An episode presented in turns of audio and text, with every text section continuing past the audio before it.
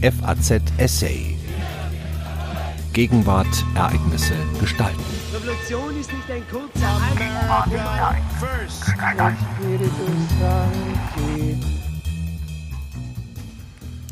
Zu viel Glauben geschenkt? Nach 1945 schienen nur wenige Zahnärzte in Deutschland so mit dem NS-Regime verstrickt gewesen zu sein, dass sie als kompromittiert gelten mussten. Viele konnten in der Bundesrepublik Karriere machen. Für die jüdischen Opfer in ihren Reihen galt das nicht. Ein Essay von Professor Dr. Dominik Groß und Dr. Mathis Krischl. Von November 1945 bis April 1949 fanden zwölf Nürnberger Prozesse statt. Unter den insgesamt 185 NS-Kriegsverbrechern, die angeklagt wurden, waren zahlreiche Ärzte, jedoch nur ein Zahnarzt, Hermann Pog, SS-Obersturmbannführer und Vorgesetzter der Zahnärzte in den Konzentrationslagern. Pog kam glimpflich davon. Er wurde im November 1947 zu zehn Jahren Freiheitsstrafe verurteilt, doch frühzeitig begnadigt und Anfang 1951 aus dem Gefängnis in Landsberg entlassen. Die singuläre Anklage Pogs schien ein deutliches Indiz zu liefern für die Annahme, dass die Zahnärzteschaft allenfalls marginal an den NS-Verbrechen mitgewirkt hatte. Für diese durchaus angenehme Sichtweise glaubte man noch weitere Anhaltspunkte ausmachen zu können.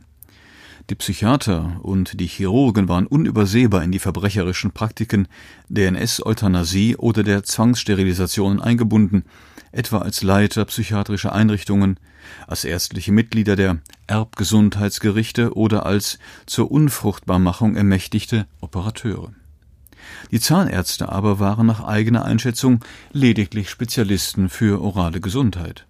In der Zahnheilkunde ging es, so die bequeme Selbstexkulpation, weder um Leben und Tod noch um Verbrechen an Patienten. Überdies hatte die große Mehrheit der prominenten Vertreter der Zahnärzteschaft im Dritten Reich spätestens 1948 die Hürden der Entnazifizierung genommen. Die Betroffenen kehrten an die Hochschulen in die Praxen zurück und machten vielfach Karriere.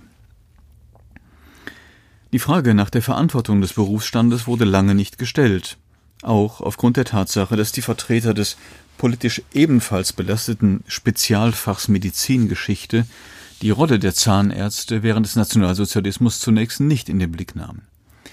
Erst in den 1980er Jahren kam die akademische Aufarbeitung der NS-Medizin in Gang, wobei das Hauptaugenmerk der ärztlichen Berufsgruppe galt, während die Zahnheilkunde und ihre Vertreter lange unter dem Radar der Fachhistoriker blieben. So gingen die ersten Arbeiten zur Aufarbeitung von Personen außerhalb des Wissenschaftsbetriebes aus. Mitglieder der Vereinigung Demokratische Zahnmedizin e.V., namentlich die niedergelassenen Zahnärzte Wolfgang Kirchhoff und Norbert Guggenbichler, thematisierten in den 1980er Jahren in ersten Publikationen die politische Verstrickung des Berufsstandes und verwoben dies zum Teil mit harscher Kritik an den amtierenden Standesvertretern. Die kritisierten Fachvertreter bemühten sich umgehend, die Schriften als unwissenschaftlich zu diskreditieren. So verriss der wirkmächtige Erlanger Hochschullehrer Adolf Krönke Guggenbichlers 1987 verfasste Schrift Zahnmedizin unter dem Hakenkreuz mit den Worten, sie würde, Zitat, die neuere Zeitgeschichte durch die ideologische Brille, Zitat Ende, betrachten und käme, Zitat, zu skurrilen Ergebnissen, um nicht zu sagen Verfälschungen. Der 1922 geborene Krönke bemerkte, dass Guggenbichler das Dritte Reich nicht selbst erlebt habe, womit er suggerierte, dass es Zeitzeugen vorbehalten sei, die Geschehnisse des Dritten Reiches zu bewerten. Tatsächlich entfalteten diese frühen, verdienstvollen Publikationen innerhalb der Zahnärzteschaft wenig Breitenwirkung. Vielmehr entstanden zur gleichen Zeit zahnmedizinische Promotionsschriften, die selbst glühende Nationalsozialisten zu exkulpieren suchten. So verklärte etwa Klaus-Peter Wilkens im Jahr 1987 den SS-Obersturmführer Professor Hans Fliege, einen NSDAP-Vertrauensmann und Denunziator an der Medizinischen Fakultät Marburg, zu einem Romantiker, der, Zitat, den Versprechungen der Nazis zu viel Glauben geschenkt hatte. Zitat Ende. Erst nach der Jahrtausendwende setzte ein Bewusstseinswandel ein. Anlass waren Enthüllungen, über die man nicht mehr hinwegsehen konnte. So wurde 2005 bekannt, dass der bis dahin hochgeehrte Hochschullehrer Hermann Euler, der erste Nachkriegspräsident der Deutschen Gesellschaft für Zahn-, Mund- und Kieferheilkunde der DGZMK, zudem Ehrenpräsident und Namensgeber der DGZMK-Medaille, im Dritten Reich als Rektor der Universität Breslau für die Entlassung und Entrechtung jüdischer Kollegen verantwortlich war. 2012 lieferte dann ein kaum minder prominenter zahnärztlicher Wissenschaftler ein Déjà-vu-Erlebnis. Die Deutsche Gesellschaft für Mund-Kiefer-Gesichtschirurgie musste eingestehen, dass Martin Wassmund, Gründer der Vereinigung und Namensgeber des DGMKG-Preises, für die Zwangssterilisation von Patienten mit Lippen-Kiefer-Gaumenspalten eingetreten war. In beiden Fällen wurden die Auszeichnungen umbenannt. Nach diesen Skandalen war der Geist unwiderruflich aus der Flasche. Nun wuchs die Einsicht, dass sich die Zahnheilkunde ihrer Geschichte stellen müsse. Hinzu kam ein zweiter Aspekt. Gab es vor der Jahrtausendwende noch freundschaftliche Verbindungen der akademischen Schüler zu ihren zum Teil politisch belasteten Lehrern und Mentoren, so spielten diese Loyalitätskonflikte in der dritten Nachkriegsgeneration eine zunehmend geringere Rolle. Beide Entwicklungen führten schließlich zu einer gemeinsamen Aufarbeitungsinitiative der DGZMK, der Bundeszahnärztekammer und der Kassenzahnärztlichen Bundesvereinigung. Was wissen wir nun über die Rolle der Zahnärzteschaft im Dritten Reich und im Nachkriegsdeutschland, was über die Lebenswege der verfolgten Zahnärzte? Beginnen wir wiederum mit Hermann Pog. Er war bei weitem kein Einzelfall. Im Zuge unserer Nachforschungen konnten allein 48 Zahnärzte identifiziert werden, die von alliierten oder bundesdeutschen Gerichten angeklagt und verurteilt wurden. Hiervon erhielten nicht weniger als 15 die Todesstrafe. Die mildesten Strafen fällten bundesdeutsche Gerichte, die meisten Todesurteile, nämlich sechs, die französischen Tribunale. Bei etlichen Angeklagten handelte es sich um Zahnärzte, die in Konzentrationslagern tätig waren. Unter den Tatvorwürfen sticht neben den Kapitalverbrechen wie Mord und Totschlag, Misshandlungen und den todbringenden Selektionen auf der Rampe vor allem der Zahngoldraub hervor. Besagter Begriff steht für das Herausschlagen von Zahngold aus den Kiefern der ermordeten KZ-Häftlinge. Es war ein Spezifikum bei Anklagen gegen Zahnärzte, da diese in den Konzentrationslagern die Sammlung des Goldes beaufsichtigten und verantworteten. Vor allem die amerikanischen Gerichte ahndeten diese Form der leichten Plünderung härter als beispielsweise Körperverletzungsdelikte. Dies dürfte auch damit zusammenhängen, dass der Zahngoldraub als Verbrechensform sehr stark reglementiert war. Die Angeklagten konnten kaum von versehentlichen oder zufälligen Verstrickungen sprechen, weil kein toter KZ-Häftling zur Verbrennung freigegeben wurde, ehe das Zahngold entnommen worden war. Hinzu kamen individuelle Verbrechen. So hatte Werner Rode, der am 1. Juni 1946 von einem britischen Militärgericht zum Tode verurteilt wurde, vier englische Frauen mittels Phenolinjektionen getötet. Dass Rode 1943 höchstwahrscheinlich auch in der Tötung von 39 Jugendlichen aus Samosz aus Polen im Alter von 13 bis 17 Jahren aktiv beteiligt war, wurde vor Gerichten nicht einmal thematisiert. Bei 27 Kriegsverbrechern konnte der weitere Lebenslauf nach Verbüßung der Strafe eruiert werden. Nahezu alle konnten ihren Beruf als praktischer Zahnarzt wieder aufnehmen, häufig in kleineren, beschaulichen Städten, in denen sie nicht selten zu lokalen Honoratioren arrivierten und ansonsten ein unauffälliges Leben führten. Fest steht auch, dass die SS auf die Zahnärzteschaft eine erhebliche Anziehungskraft ausübte.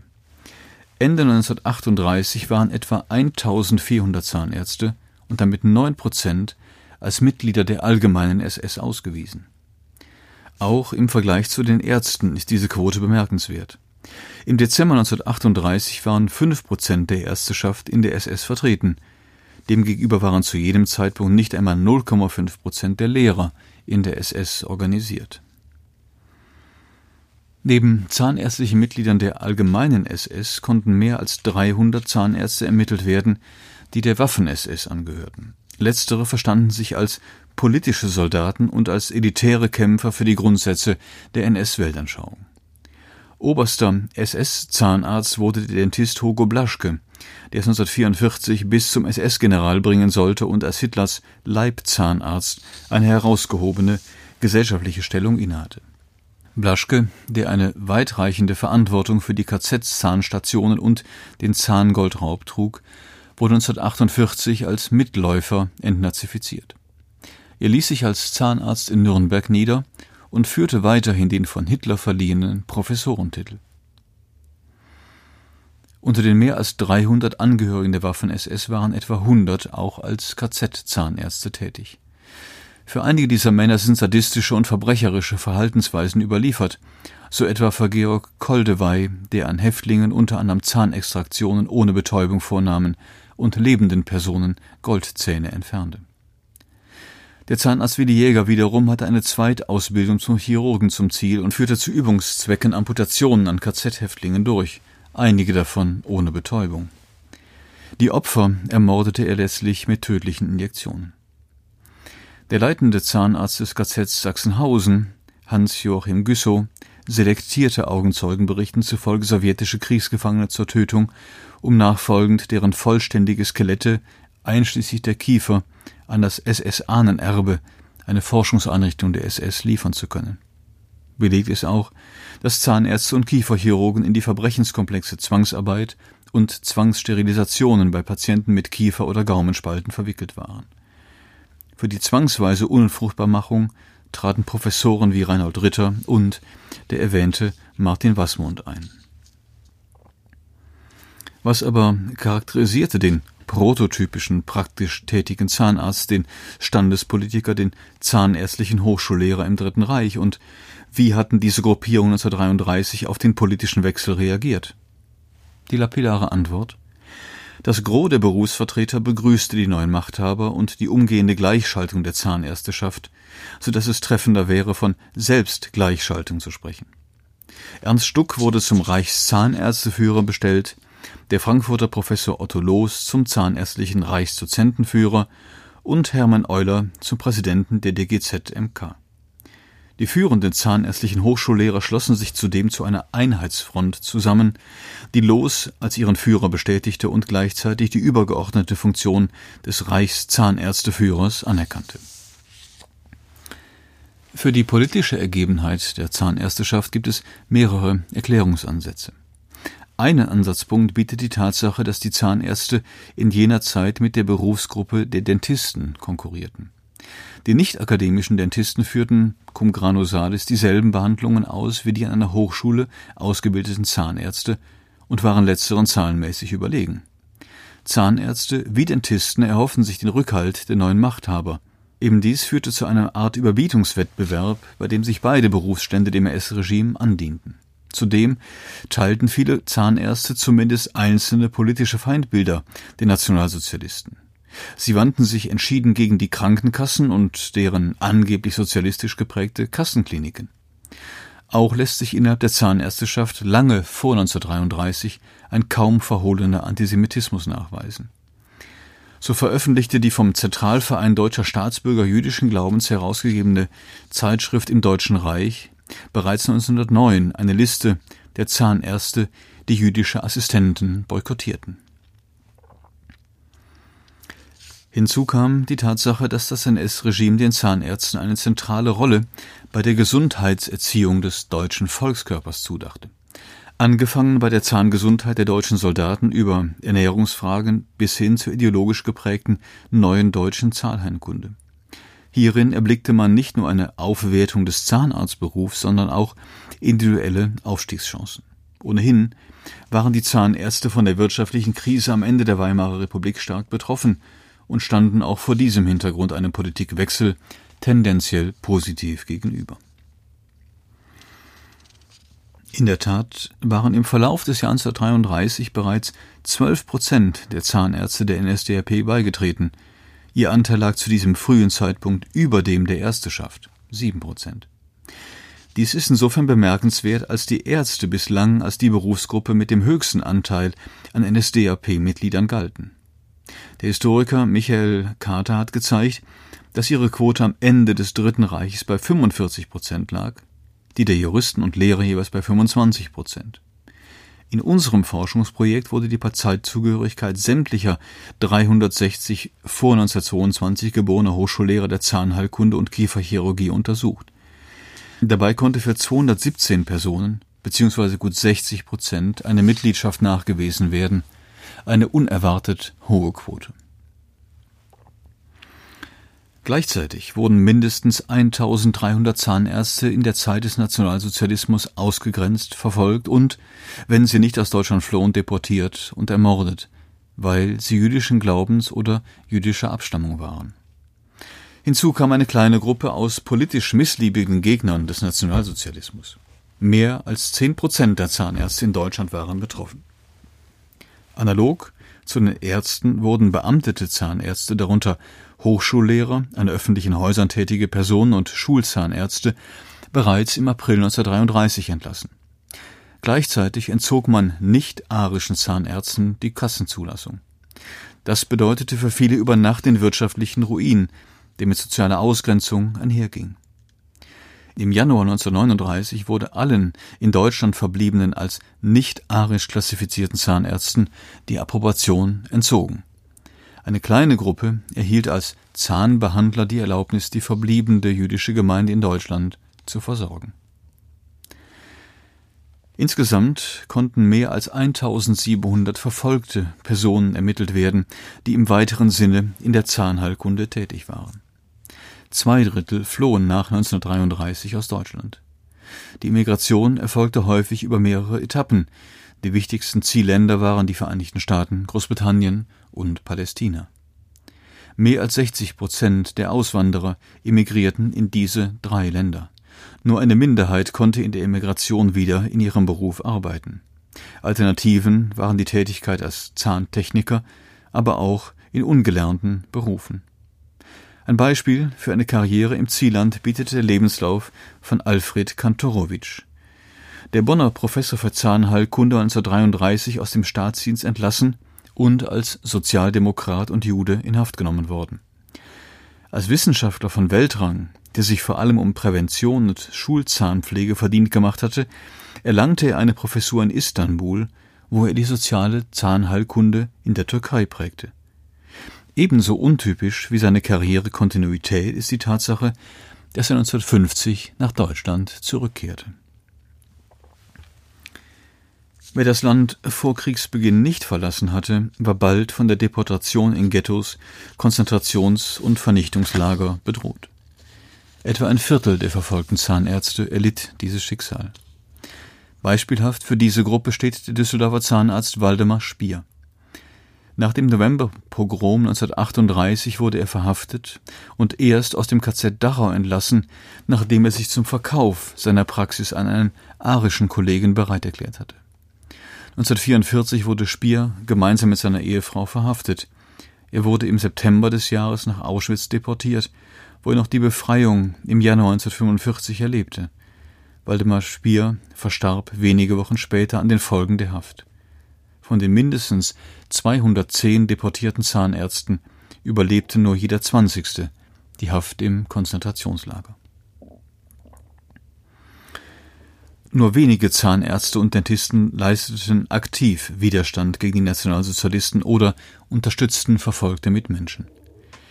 Der Berliner Dentist Otto Berger half nach Kriegsbeginn mindestens drei jüdischen Berlinern bei dem Versuch, der Deportation zu entgehen. Als er im Frühjahr 1943 dem jüdischen Zahnarzt Fedor Bruck begegnete, versorgte er ihn mit Lebensmitteln und versteckte ihn bis Kriegsende in seinen Wohnungen. Otto Berger erhielt 1953 die Approbation als Zahnarzt und setzte seine Praxis bis 1974 in Berlin fort. 2008 wurde er posthum von der Berliner Zahnärztekammer geehrt. Ihr Präsident Wolfgang Schmiedel würdigte Berger als anständig, mutlos, selbstlos. Sein Maßstab war Menschlichkeit und Güte.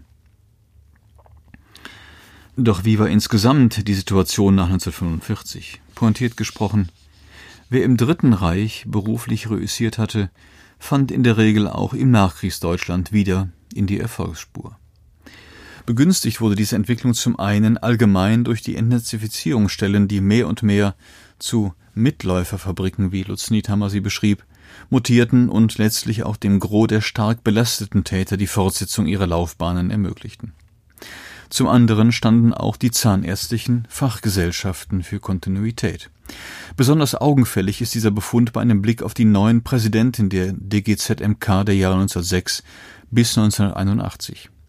Nicht weniger als acht der neun Amtsinhaber waren im Dritten Reich Mitglied der NSDAP, darunter immerhin sechs Nachkriegspräsidenten.